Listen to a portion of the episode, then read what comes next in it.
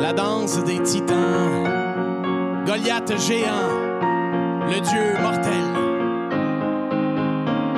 L'ego marbré par les erreurs, j'ai sur la gueule les lignes du temps. Je suis sévère, persévérant. J'ai sur le dos ruisseau de fouet, ses blancs reliefs sont plus épais. Mes laves sont souterraines. Des bras, mes poings fermés, soudés, mes doigts se sont scellés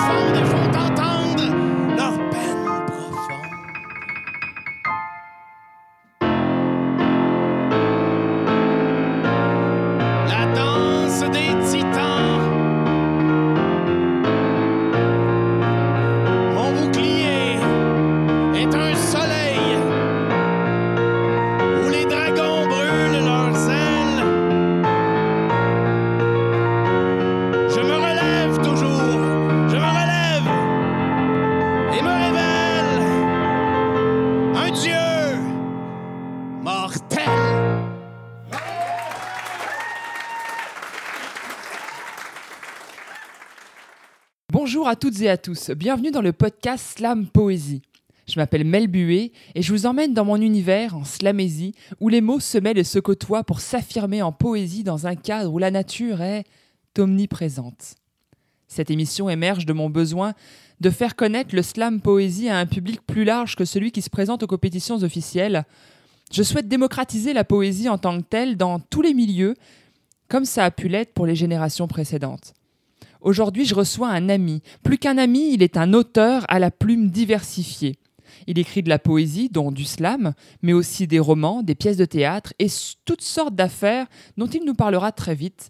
J'ai nommé Louis Lougry. Allô Louis, Salut Mel, ça va? ça va et toi? Ouais, super bien, merci de ton invitation. Ben, Ça fait plaisir, Hey, je suis très content, très, très content. Troisième podcast. C'est un chiffre chanceux. Ben ouais, je suis contente de t'avoir pour ça. Ouais! Alors, toi, tu as lu les questions avant le podcast.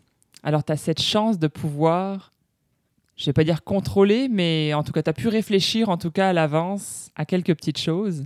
ouais, des questions générales, mais euh, ouais, je me je figure par exemple qu'on va aller un petit peu partout, là, dans toutes Ouais. les directions. On va se balader dans ta tête. Ah, On va te triturer de l'intérieur. Alors, je te sais un amoureux de la nature, comme moi, conscient d'une certaine réalité, et je pense que cet épisode ne va pas manquer de piquant. Avant de jaser poésie et monde des mots, je voudrais que tu te présentes à nos auditeurs, si tu permets. En quelques mots, est-ce que tu peux nous expliquer ton parcours depuis le secondaire à aujourd'hui? Oui. Euh, écoute, euh, euh, un adolescent qui a beaucoup d'intérêts, très variés, très diversifiés. Euh, J'avais beaucoup de difficultés à m'orienter.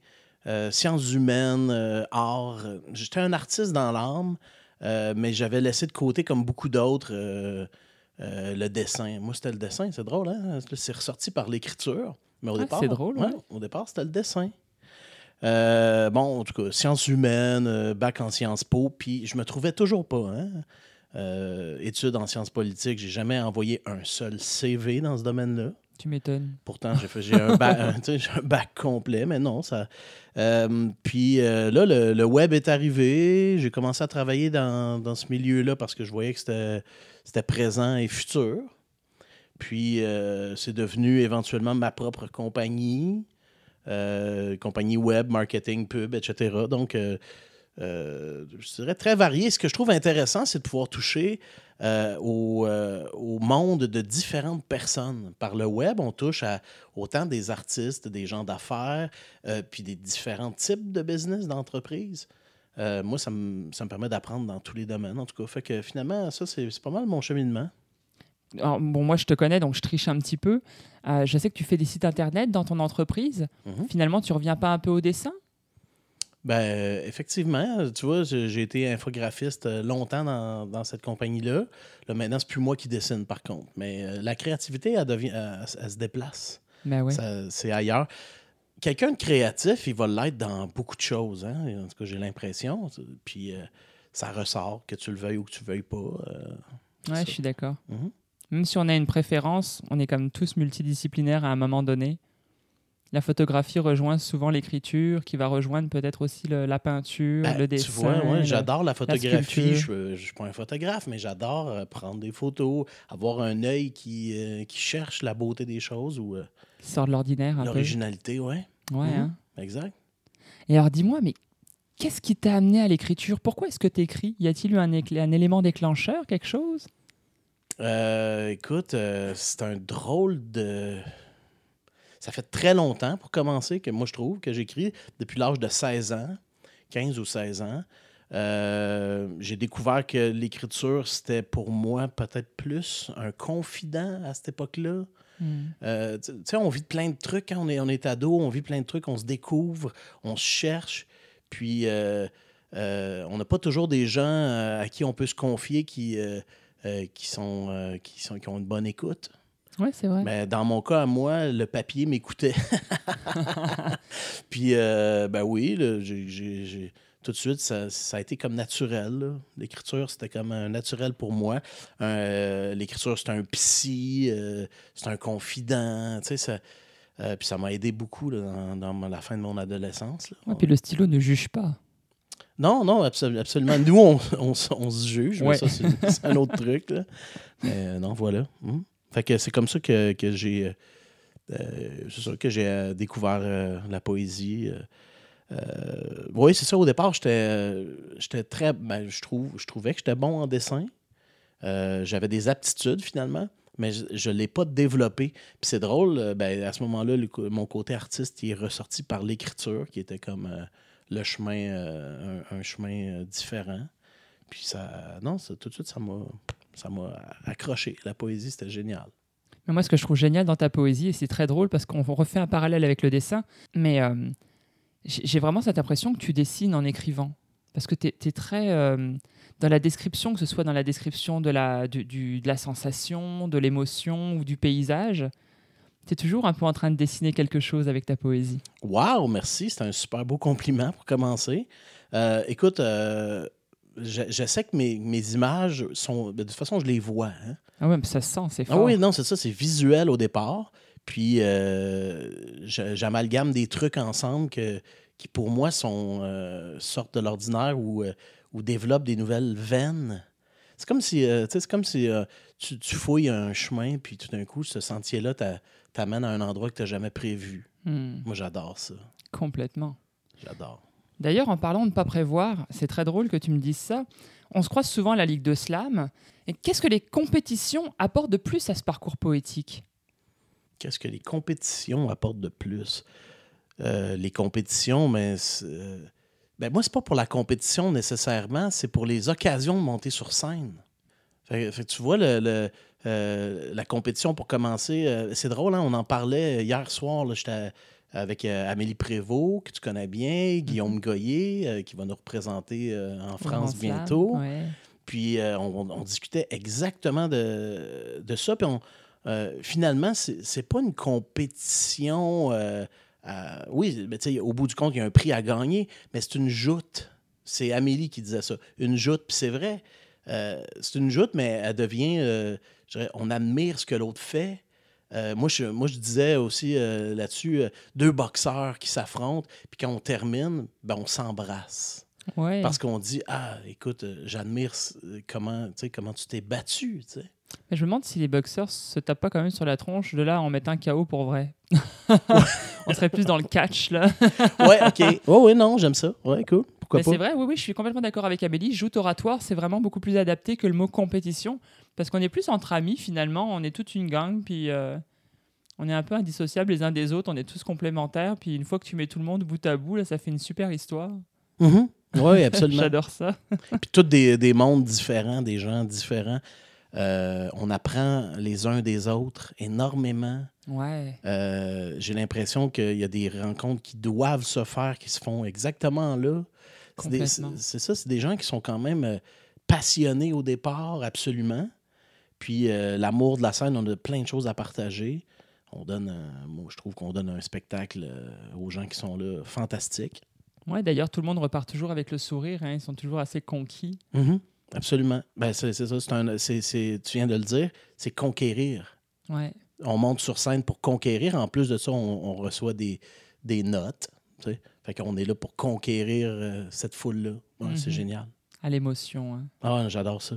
Puis on est hyper bien cadré par le maestro Ivy. Oh yeah!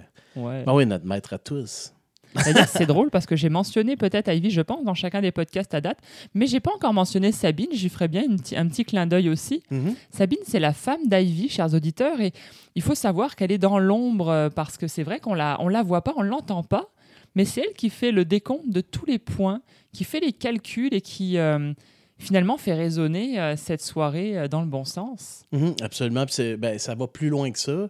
Euh, tout le travail de production en coulisses, etc. Tu sais, elle travaille Ah oui, énormément. c'est vrai, ouais, ouais, tout à fait. énormément. Sabine est constamment impliquée avec Ivy. Écoute, c'est, Ivy, c'est, deux personnes.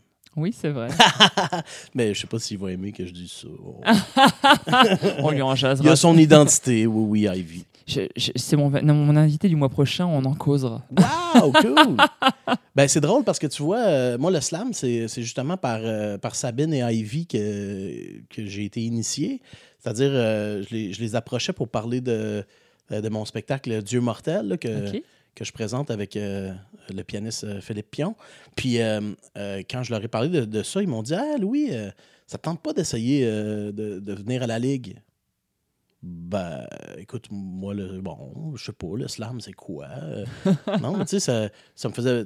oh, bon, p- comme beaucoup de gens, ça fait ça, a des résonances rap, tu sais. Oui, c'est vrai. Puis, euh, ben, écoute, je, je me suis pointé à une soirée. Puis, euh, coup de foudre, total. J'ai adoré la, l'énergie, l'é- la, la grande énergie qui se dégage dans ces soirées-là. Puis, ben, le, le mois suivant, j'ai participé. Puis, euh, de, ben, c'est ça, c'est en 2016. Puis, depuis ce temps-là, ben, je suis fou de- du slam. là. Tu sais, ça fait partie de, de- une des cordes à mon arc. Mais ouais. Mm. Tu sais comment j'ai découvert leur soirée? Ouais, vas-y donc. Ah, tu vas mourir de rire. J'avais écrit plein de petits poèmes. Euh, J'étais en train de démarrer un blog à l'époque euh, que, que j'ai arrêté pour pouvoir écrire euh, de manière plus intimiste. Mais, mais à l'époque, je voulais aller dire mon, un de mes poèmes euh, sur une scène de micro ouvert. Puis quand j'ai tapé Micro Montréal sur Google, c'est la soirée qui est ressortie. Je me suis inscrite, j'ai suivi les, les directives euh, de l'événement Facebook. Et quand je suis arrivé là-bas, j'ai compris, assez tardivement d'ailleurs, euh, peut-être même trois minutes avant de monter sur scène, que j'étais dans une compétition de slam. J'a- J'avais un petit poème en vers et en rime, euh, rien à voir avec du slam. Je l'avais appris par cœur et ça m'a mis une telle pression qu'après le premier couplet, là, j'étais incapable de retrouver mon texte. Oh my God. J'ai eu le blanc de ma vie. Mon mari me filmait, puis là je disais mais vas-y, va chercher ma feuille. Puis il me regardait, il souriait bêtement, il comprenait pas ce que je racontais. Écoute, c'était très drôle. Puis le fait est que le mois d'après, j'y suis allé juste pour regarder parce que j'avais vraiment pris mon pied euh, clairement la première fois.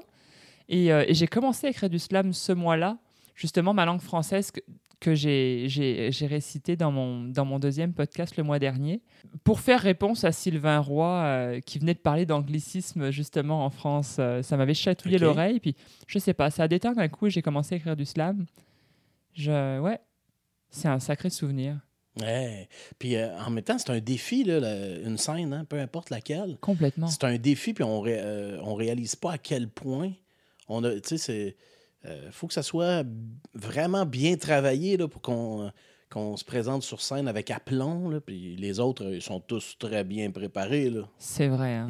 c'est rare qu'on en voit qui sont pas préparés. Même ceux qui lisent, on sent qu'ils ont déjà bien maîtrisé leur texte. Peut-être peur du blanc, alors euh, ils ils gardent la feuille sous le coude. Mais c'est vrai que c'est rare qu'on en voit qui sont pas préparés ou qui sont hyper débutants à cette scène-là. C'est comme si les gens savaient où ils allaient, puis ils se disaient non, non, non, je veux atteindre un niveau avant d'aller me pointer là-bas.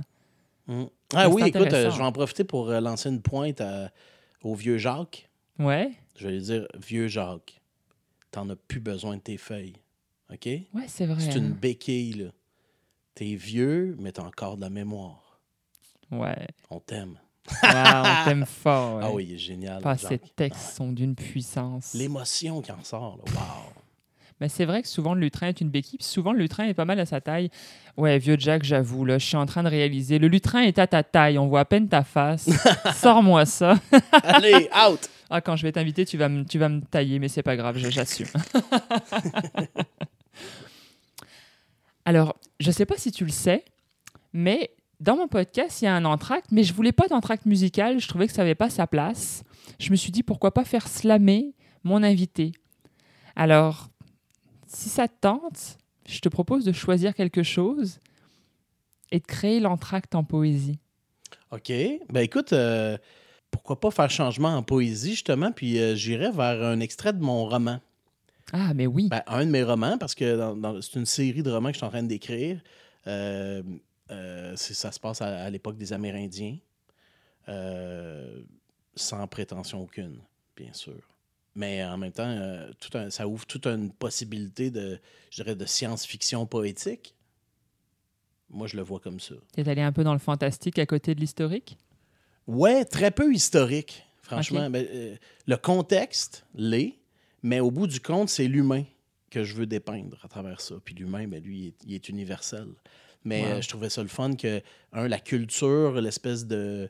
Euh, c'est ça, le- le- une espèce de- d'entraide euh, ou de compréhension plus profonde euh, de la nature, le besoin de fonctionner en équipe. Il y a un Ouais. paquet de. Il y a un paquet de trucs là, que, qu'on a délaissés ou qu'on a développés différemment. Complètement. Mais je trouvais ça intéressant de m'y frotter, de. euh, c'est ça, d'explorer ce petit monde-là. Ah, connaissant ta plume poétique, j'ai très hâte d'entendre ça. OK, ben écoute, euh, je me lance. Ouais. Ah, excellent. Alors, euh, go. Les Dents Noires en faisaient l'échange avec certains clans, dont le nôtre. Tu vas comprendre pourquoi je me trouvais ici. Ça se passait durant la saison blanche. Les Dents Noires appréciaient particulièrement les bois que je leur rapportais de nos chasses au bois gris. Bien sûr, les trophées de nos chasses de la saison de la Terre Blanche. J'étais alors de passage dans cette région sur ma piste pour aller les rejoindre. Combien de bois pouvais-tu traîner? Facilement tous les doigts de trois hommes, avec l'aide de deux rôdeurs. Je connaissais déjà bien la région pour y avoir chassé en saison de la fonte et pour l'avoir traversé deux fois en saison de la Terre Blanche. Je décide donc de me faire un camp de nuit en bordure de ce petit lac où nous nous dirigions. Comme repas, j'ai déjà tout le nécessaire, de la viande de bois gris séché, deux ici là que j'ai déniché un peu plus tôt. Je ne suis donc pas à la recherche d'autres proies. Pourtant, mes rôdeurs sentent quelque chose. Attachés au traîneau, ils me demandent de les libérer pour que nous partions en- encore en chasse. Mais je refuse.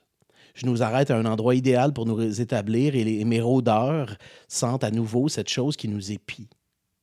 Alors je les laisse partir en chasse. Ils partent comme deux fous et disparaissent dans la forêt. Je reste donc euh, seul à me bâtir un abri chaud. Il faut que tu saches que j'avais de vrais rôdeurs dans ce temps-là. Euh, pas des rôdeurs comme ceux que nous possédons à l'escale. Pour nous, c'était une fierté d'entraîner les meilleurs rôdeurs possibles. Ils chassaient pour la meute, comme les hommes, et étaient aussi courageux que nous en temps de guerre. Les rôdeurs d'aujourd'hui sont paresseux. Ils passent leur journée à jouer avec les hanches d'hommes et à attendre les restes de nos chasses. Ils ne participent presque plus. Tu te trompes, serre du levant. On les entraîne encore à plusieurs choses, y compris à la petite chasse. Peu importe. Je te dis que ces rôdeurs-là étaient quelque chose. J'ai à peine le temps de, de les perdre de vue qu'ils me débusquent deux effilés blancs. Ils repoussent les effilés jusqu'à moi, si bien euh, qu'ils me passent presque entre les jambes. Moi, je ris et je continue à travailler mon campement de nuit car je sais que nous avons amplement de quoi manger. L'histoire du vieil homme me rappelle ma faim. Je mâcherais même la viande séchée la plus dure, mais j'ai oublié d'en emporter. Tête de pic d'arbre. La marche sera difficile. Le vieux poursuit son récit et arrive au détail de la fabrication de son camp de nuit. Je m'imagine comme lui en saison de la terre blanche, attaqué par le froid et la faim. Le premier jour, affamé, est toujours le pire et le froid nous défie. Il continue. J'ai presque terminé de bâtir l'entrée lorsque s'amène affolé mon rôdeur le plus calme des deux. Nuit. Oui, c'était le nom que je lui avais donné. Imagine-toi la nuit froide, assez dégagée, où la lune fait reluire de minces tracés de nuages bleutés, et tu pourras t'imaginer son pelage. Nuit était un rôdeur toujours calme. Son affolement prenait à mes yeux beaucoup d'importance. L'autre était plus fou, euh, beaucoup plus loup. Les yeux pâles comme des herbes sèches, un simple gris. Comment l'avais-je appelé, tu penses? Fumée folle? Tourne fumée? Ce sont les noms les plus courants pour les simples gris. Tu l'as dit, fumée folle. Alors j'ai devant moi Nuit dans un état étrange. C'est un mélange de peur et d'excitation et Fumée folle n'est pas avec lui, ce qui est étonnant, car ces deux-là étaient de grands amis. Je ramasse rapidement mes armes et je pars dans les pas de nuit qui me guident au travers de la neige épaisse. Nous arrivons bientôt à un endroit où je découvre une grande quantité de traces. Nuit court en cercle autour de moi et renifle pour en savoir plus. Je trouve étrange qu'il n'y ait pas de sang sur la neige. Je vois fumée folle nulle part alors qu'il y a partout des traces de loup, même que ça sent encore. Et dis-toi, tonnerre des bois, que c'est en saison froide que les loups sont les plus affamés. C'est peut-être le seul moment lorsqu'ils sont si affamés qu'ils attaqueraient un membre du clan du loup gris. Sinon, ils se méfient de nos ruses et de notre courage. En y regardant bien, je comprends que c'est à cet endroit-là que les chemins de nuit et de fumée folle se sont séparés. Tous les deux ont fui en sens opposé, comme divisés par les loups. La meute de loups a choisi de suivre fumée folle en direction contraire de mon odeur d'homme. Le vieux guerrier s'arrête, comme pour marquer ses dires. Il attrape sa gourde et boit une bonne gorgée. Je ne l'imite pas, de peur de manquer un seul mot à son histoire de loup. Waouh. Et moi, je veux la suite. Ben, écoute, c'est c'est une histoire. Mais c'est dingue parce que tu vois, tu écris un roman, enfin, tu nous lis un roman, et je retrouve ta plume poète. Hein? Ah oui? OK, Mais cool. oui, tu es, encore dans la description de la sensation, de la couleur. Je veux dire, tu décris un pelage comme personne décrit un pelage. Ben écoute, je me, je, me, je me perdrai pas là-dedans. Euh, puis euh, je t'avouerai que ça a pris du temps à développer un, un espèce de style euh, que je que j'essaie de développer un style parlé en écrivant. Ouais, ça se sent, hein? Que ça soit vraiment là, que, que si je le lis à voix haute, que, que ça puisse couler. En tout cas, j'essaye Ouais. que ça puisse couler. En tout cas, Mais on que- sent que tu t'adresses vraiment à ton lecteur en plus. Tu lui racontes une histoire. Ouais, J'ai- J'ai eu cette impression que tu m'interpellais à des moments, euh, juste pour me rappeler. ok, t'es encore là? Je te parle. On y retourne. Puis peut-être tu me rembarques dans la forêt, sur la Ben, neige. Tu vois, j'ai choisi un extrait aussi où, euh, où le bon, c'est le vieux qui raconte. tu. Ouais. Fait qu'en plus de ça, ben, tu as la double, t'as l'auteur qui raconte à travers le vieux qui raconte. Hmm. Ben écoute, euh, c'est un c'était une, une culture de conteur, là, orale. C'est Ouais, vrai.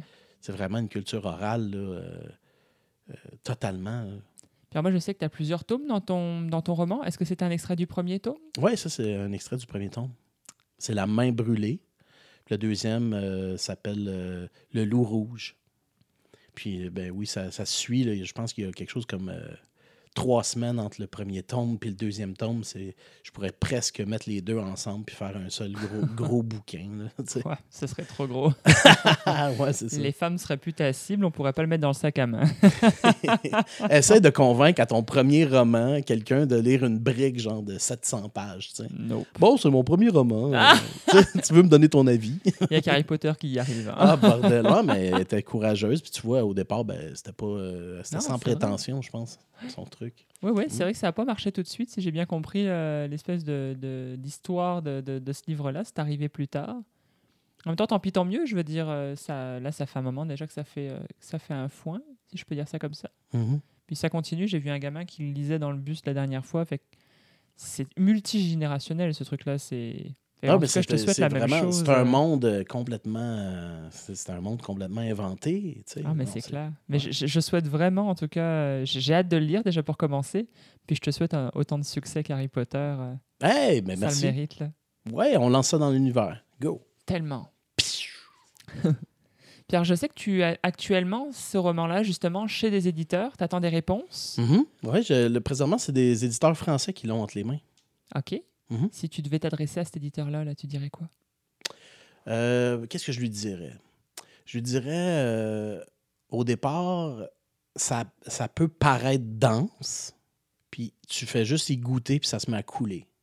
Hmm. Fait que c'est peut-être euh, c'est peut-être un whippet. C'est quoi un oui Ah, c'est vrai! J'ai affaire avec une Française. Un whippet, c'est une, une sorte de biscuit. Euh, je sais pas si Ah tu oui, vois. oui, oui, oui. Il y a le biscuit de base, il y a, le- il y a la guimauve par-dessus, puis là, il y a la- la- le chocolat là, qui fait une bulle. le chocolat qui fait une bulle par-dessus, tu sais. Mais là, le- ce qui fait que c'est c'est à l'extérieur une croûte qui, qui- Craquante. qui- ouais, qui craque dans la bouche. Et ensuite, euh, ben, voilà, ça fond. Alors, pour nos éditeurs français, euh, en gros, c'est la, la boule à la guimauve entourée de chocolat craquant, mais à l'intérieur, il y a une espèce de biscuit génoise un peu molle. Parce que Bon, c'est ben affreusement pas une bonne description de mon roman, ça, Chris? Non, non, mais le whippet, c'est dégueulasse. Faut être honnête. Bon, regarde, c'est une crème brûlée, OK? C'est une crème brûlée. Sur le dessus, euh, c'est croquant. Puis on la casse et ensuite, ah, c'est... Ouais, mais la crème brûlée, cool. elle a bon goût. Euh, Non, le, le roman, euh, euh, là, la mise en bouche est excellente.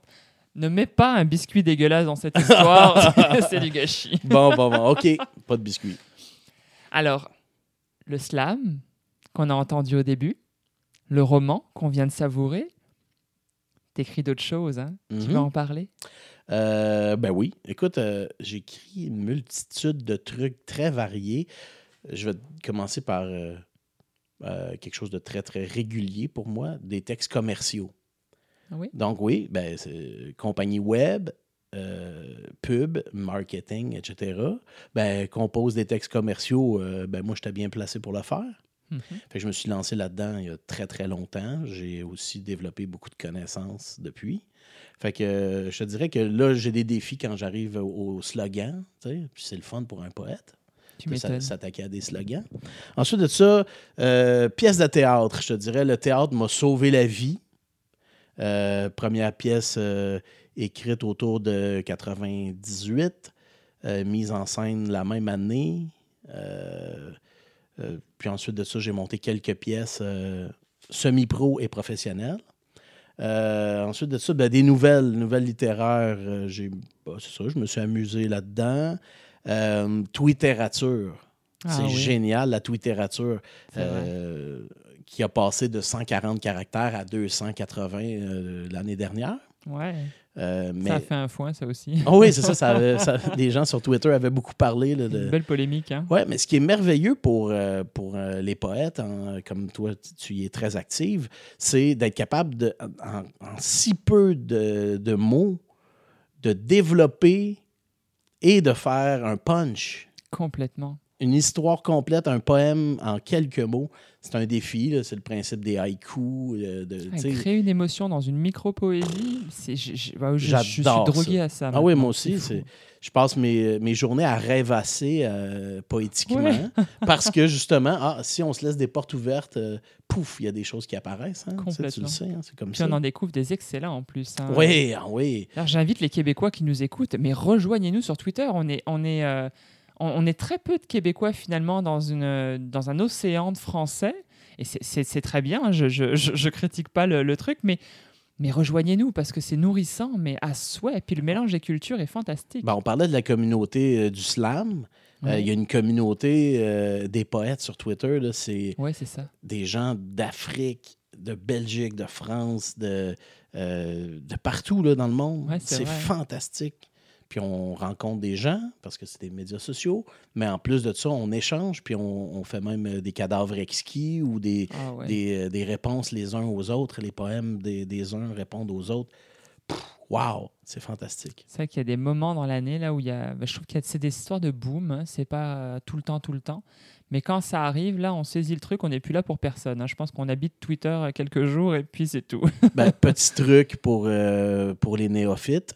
Euh, Vous arrivez sur Twitter, vous partez votre compte, vous faites le hashtag poésie, vous allez Ben tomber oui. sur un paquet de trucs. Micro-poésie, euh, six mots, il y a des gens qui écrivent Oui. des six mots. Euh, haïku, vous aimez les haïkus? Ben, hashtag haïku.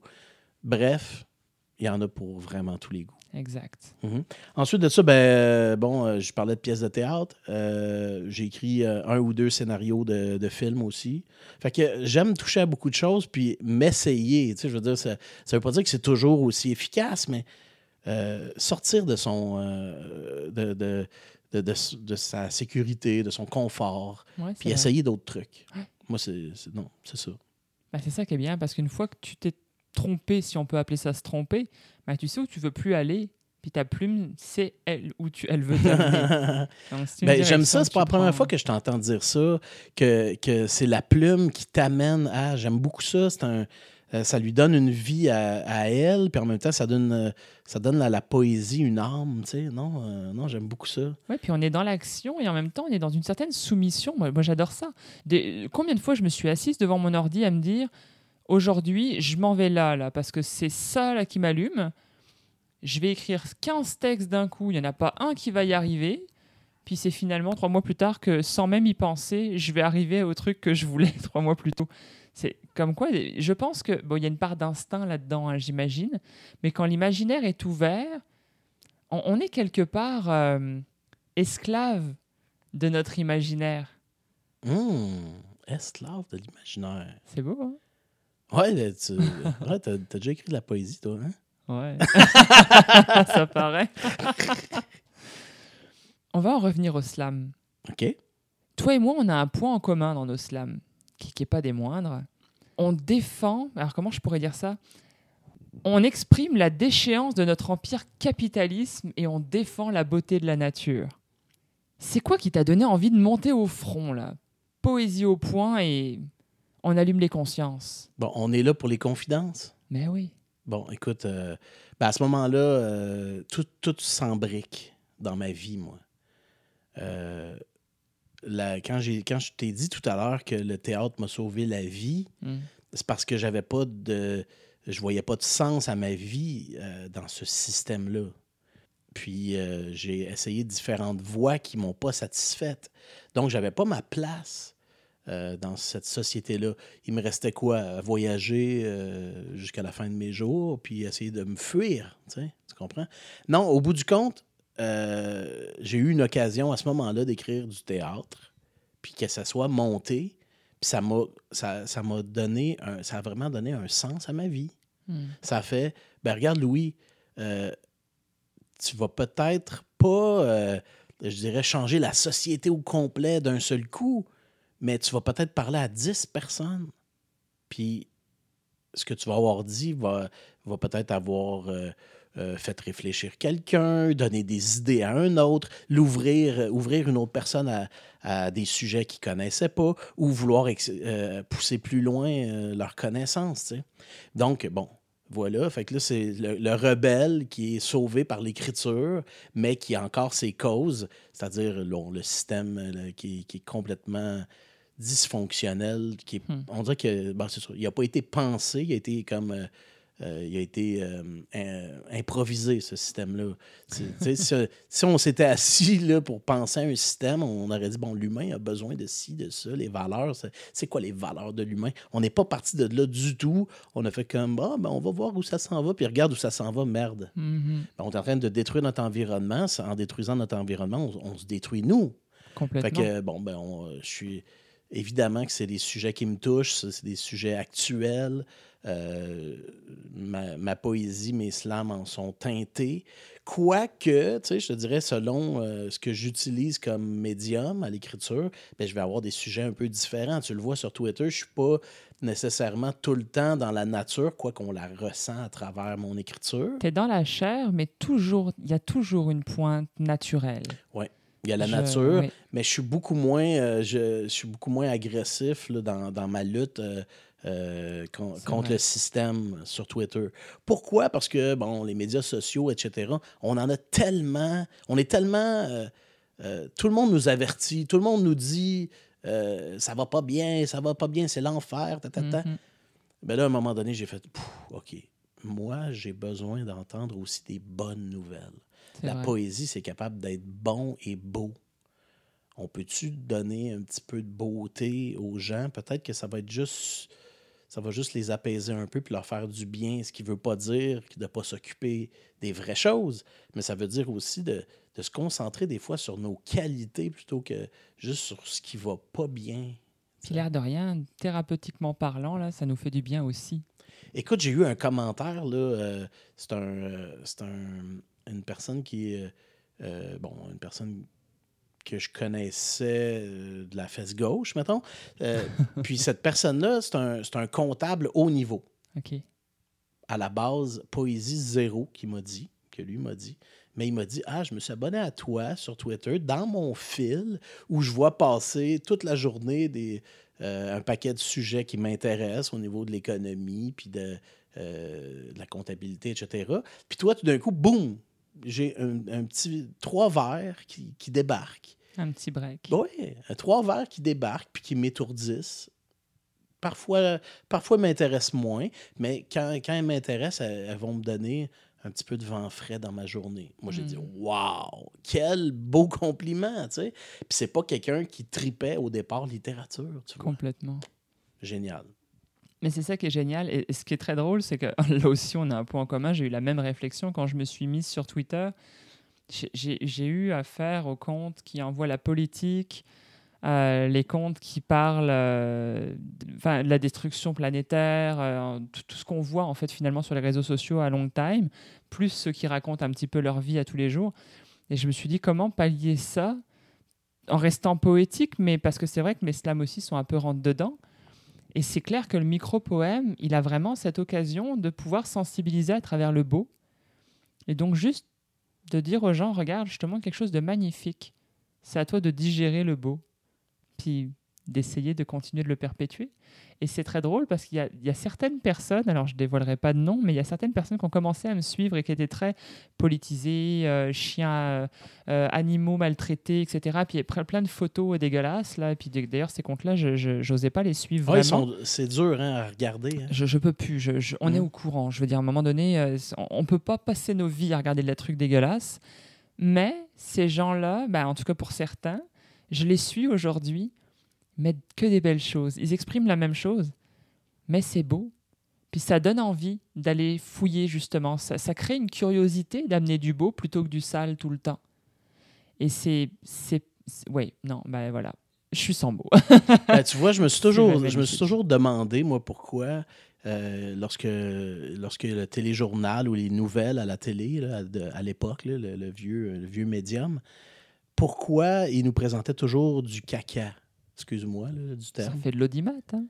Ben, c'était, oui, mais bordel, si je cherchais les bonnes nouvelles qui sont spectaculaires, parce qu'il y en a des belles spectaculaires, il y aurait probablement autant de réactions. Puis ça ferait du bien, puis peut-être que les gens auraient le goût eux-mêmes de parler des bonnes nouvelles qu'ils voient autour d'eux. C'est vrai. Hein? Euh, tu sais, c'est de voir le verre à moitié plein ou le voir à moitié vide. Puis si on le voit toujours à moitié vide, ben oh mon Dieu, le verre est toujours vide. Mm-hmm. Puis à un moment donné, ben euh, faut, faut regarder les belles choses aussi, puis s'en inspirer. Il y, a, il y, a, plein de bonnes nouvelles. Il y en a constamment des bonnes nouvelles. Des gens qui s'impliquent dans des causes, euh, des guérisons incroyables, euh, euh des projets qui, vont, qui révolutionnent oh ouais. un paquet de trucs dans plein de domaines. Puis là, de temps en temps, en tout cas, je, je nommerai pas de, de poste de télé, mais il y en a un, entre autres, qui font la bonne nouvelle du jour. Oui, c'est ça. Il y a une, une seule bonne nouvelle. Il y a une vrai. seule bonne nouvelle. Hey, écoute, là, Ouais, ça me renvoie aux informations en France. Alors, le souvenir que j'en ai, tu vas mourir de rire. Les informations durent 30 minutes.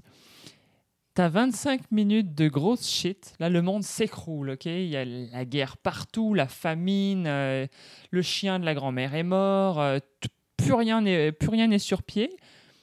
Et entre la 25e et la 30e minute, juste avant de nous dire au revoir, le midi nous montre un paysage magnifique dans une région dont on ne sait pas où et il nous présente un artisan.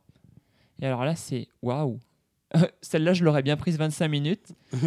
Puis le soir, ça va être euh, tel sportif a gagné telle médaille ou tel match a lieu, tu sais. C'est comme on vous file un morceau de détente, un fragment de détente parce qu'on veut quand même pas vous assommer trop, on veut que vous reveniez la prochaine fois. Je ne savais pas encore, ça va durer longtemps, je me suis posé la question, est-ce que j'apprécie ce moment ou est-ce que les 25 premières minutes me font assez chier pour que j'arrive plus à apprécier le dernier moment Tu sais? J'étais tellement dans ma douleur à un moment donné je, préfère boycotter ces affaires-là. Puis maintenant, on a les réseaux sociaux. Le monde s'occupe très bien d'être le journaliste euh, de, de tout le monde. J'ai même plus besoin de regarder les informations pour savoir ce qui se passe. Puis finalement, on a même les ressentis du peuple. Alors pourquoi aller chercher euh, un journaliste qui est certainement, euh, je suis désolé pour les journalistes là, mais de, de mon point de vue, certainement payé pour dire ce que la chaîne a envie de lui faire dire. Donc, Je savais Je- pas ça, mais un, un podcast comme ça, c'est dangereux. Parce vrai. que- hein. Parce qu'on peut partir, là, je vois plein de, de- de possibilités de partir vers des sujets de discussion, mais On pourrait se faire tuer demain par un non, non, je terroriste. dis pas ça. C'est pas ça que je voulais dire. Non, non, là, tu m'as pris complètement hors contexte. Comme les politiciens. Ouais, t'as vu ça? Sors une, sors une phrase du contexte, on va s'amuser tous les deux, on va la triturer. Ouais, c'est ça. Non, mais c'est vrai ce que tu dis dans le sens où on pourrait comme ça, là, regarde, on est entre amis, là, et Mhm. euh, éliminons les micros vite fait. hein. Ouais. On, on partirait loin tous les deux, on pourrait refaire le monde, mais Mm. on se ferait beaucoup d'amis, beaucoup d'ennemis peut-être aussi. Et finalement, est-ce que c'est pas déjà le cas? Cut. Hey No way.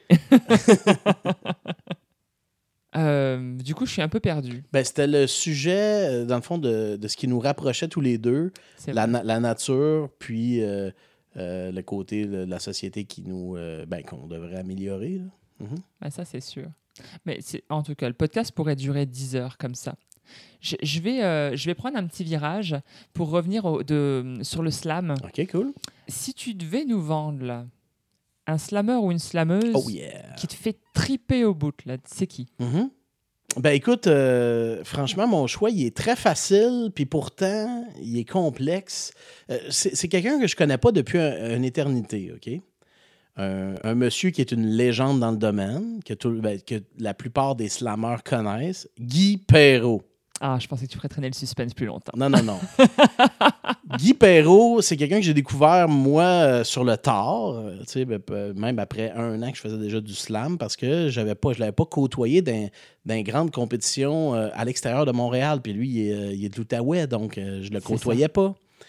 Puis, écoute, c'est...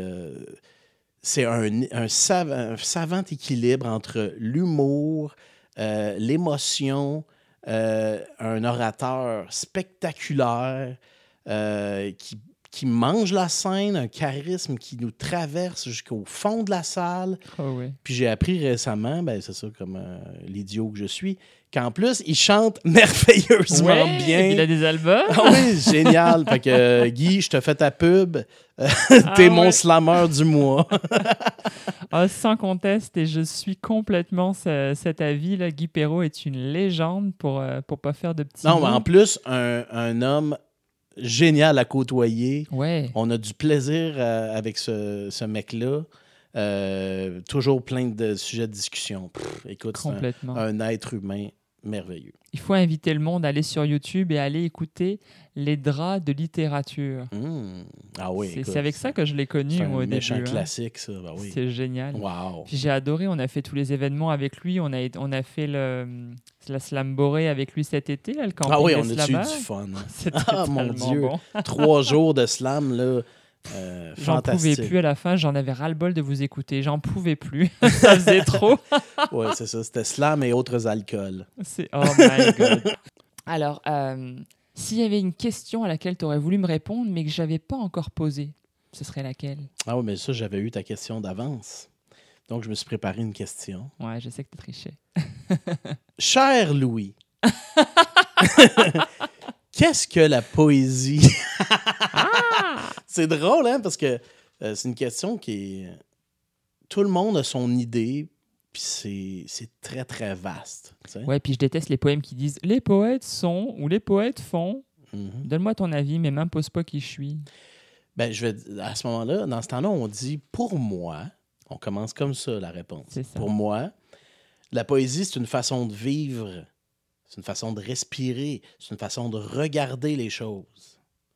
Euh, on découvre toujours des nouvelles règles à ce jeu-là. C'est un jeu. On est des enfants, on joue. Un poète, c'est comme. euh, euh, moi, c'est drôle, j'ai déjà sorti ça. Un enfant, un poète, c'est un enfant qui joue dans un corps trop grand pour lui. Hmm, c'est magnifique. Ah, merci. C'est de toi? Ouais, c'est moi. Waouh. Mais en tout cas, C'est fait que, carrément vrai. ouais, j'ai l'impression que les, les enfants qui se sont pas perdus parce qu'on perd l'enfant en nous Ouais. euh, font, des, font des très bons artistes Ouais. et des poètes. Je sais pas si on le perd ou si on le fait taire.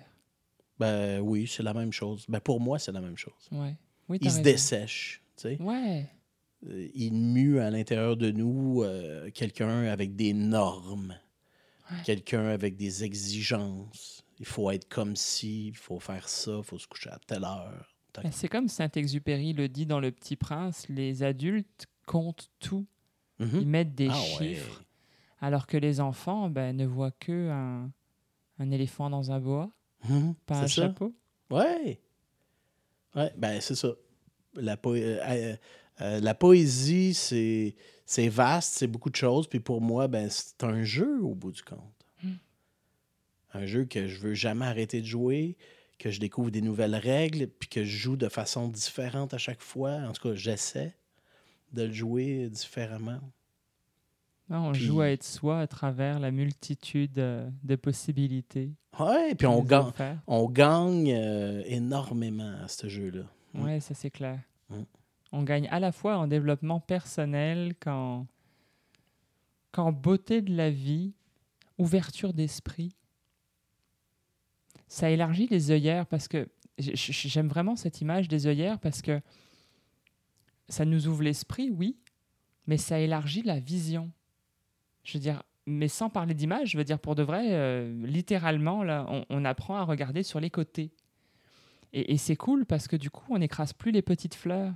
J'adore cette image-là. Ça fait trois mois que je Mhm. l'utilise et je pense que c'est pour la vie. On n'écrase plus les petites fleurs. On marche sur les chemins. Et les chemins qu'on trace nous, je veux dire. Mais, mais les petites fleurs ont le droit de naître et de vivre à côté de nous. Puis c'est ce qui fait que ça embellit notre. euh, Wow, Notre univers. beau, ça aussi. J'adore être dans un jardin.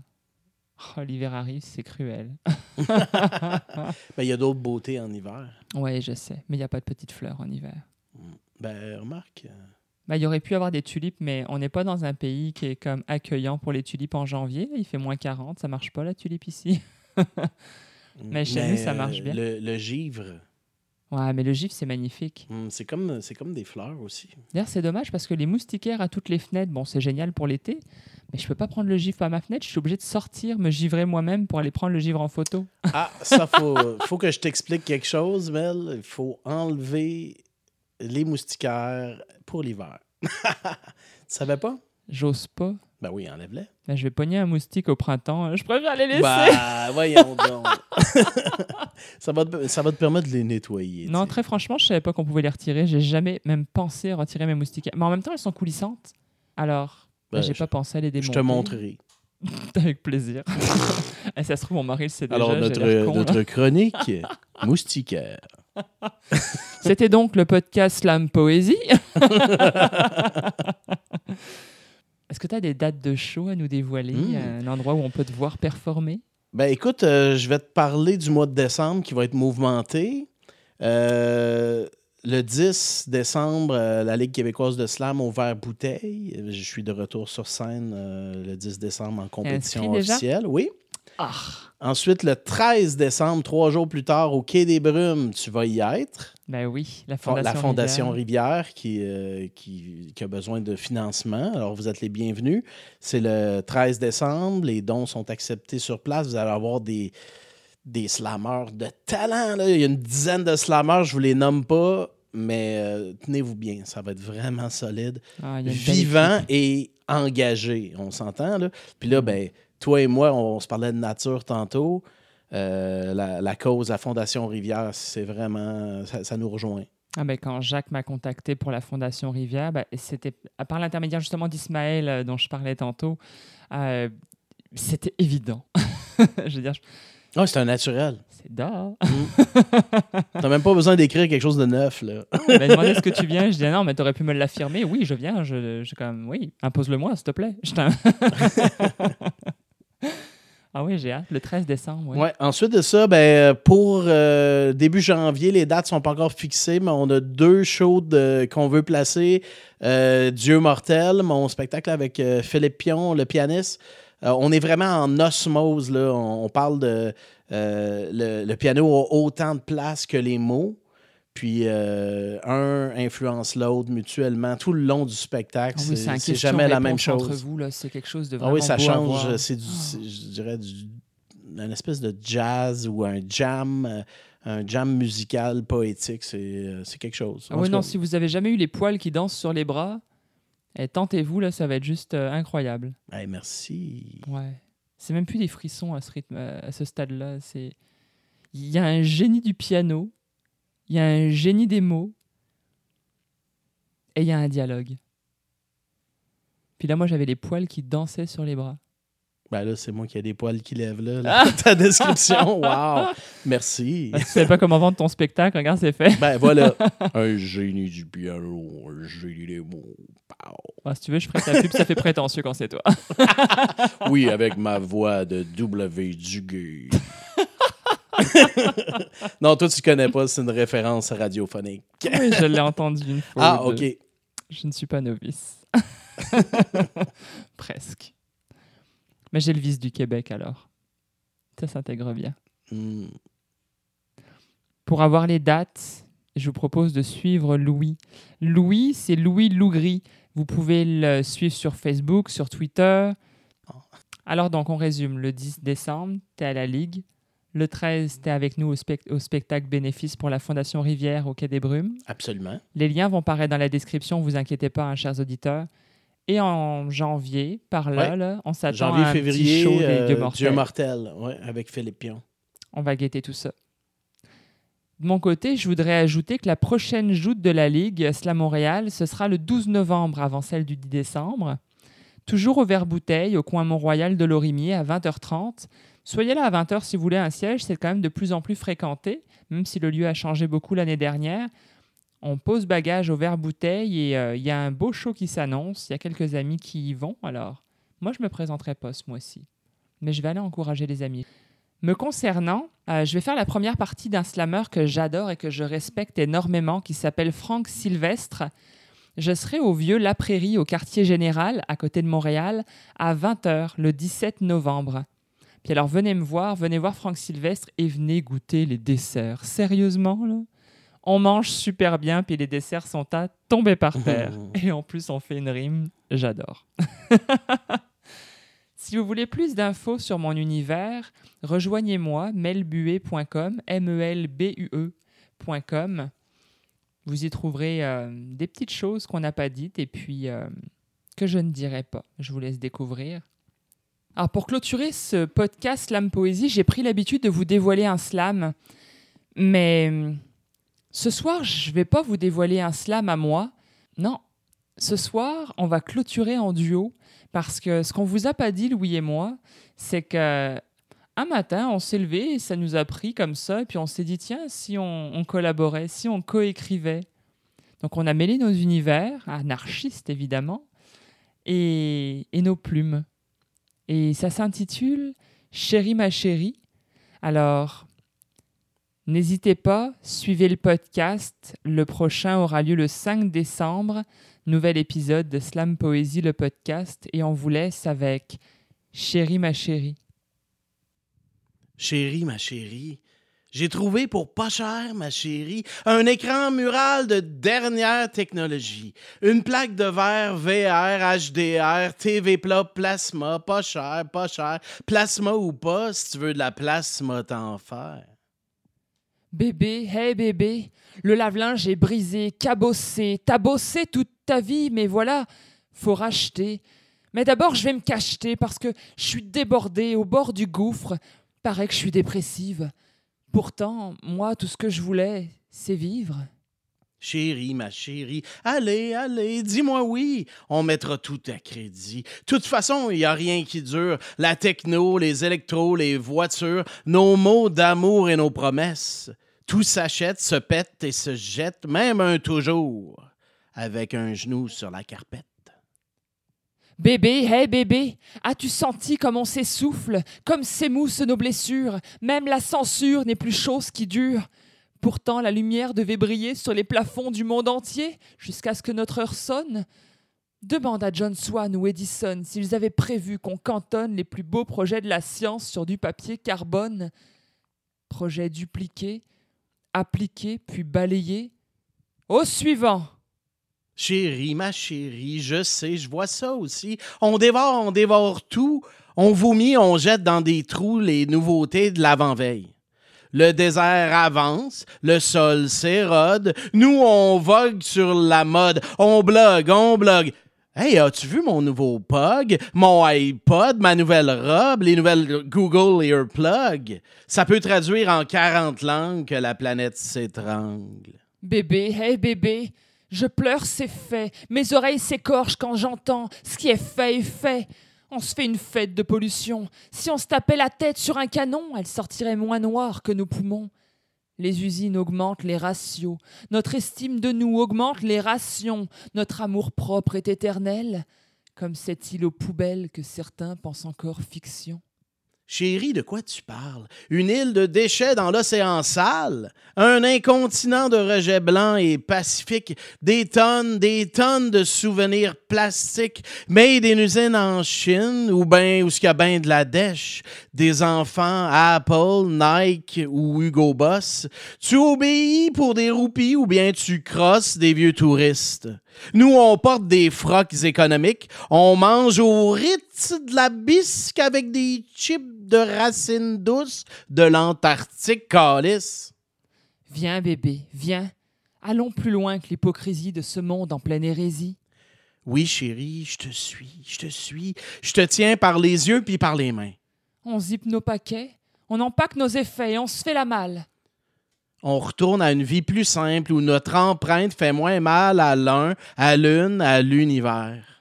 Laisse là ta télé, poison du monde, et viens t'ériger loin de ceux qui pondent de nouvelles insanités à la seconde. Je te suis, je te suis, je te suivrai jusqu'à la fin du monde. Cette fin du monde qui abonde dans le mauvais sens, cette fin qui inonde nos cinq sens. Et les quatre pôles, et sur nos deux épaules tout le poids du monde. Elle ne veut plus d'un libercé. Elle se nourrit de liberté. Allons ensemble, en liberté. Marchons sans empreinte, sans plier, sans piler sur l'avenir de nos aimés. Mon bien-aimé. Ma bien-aimée.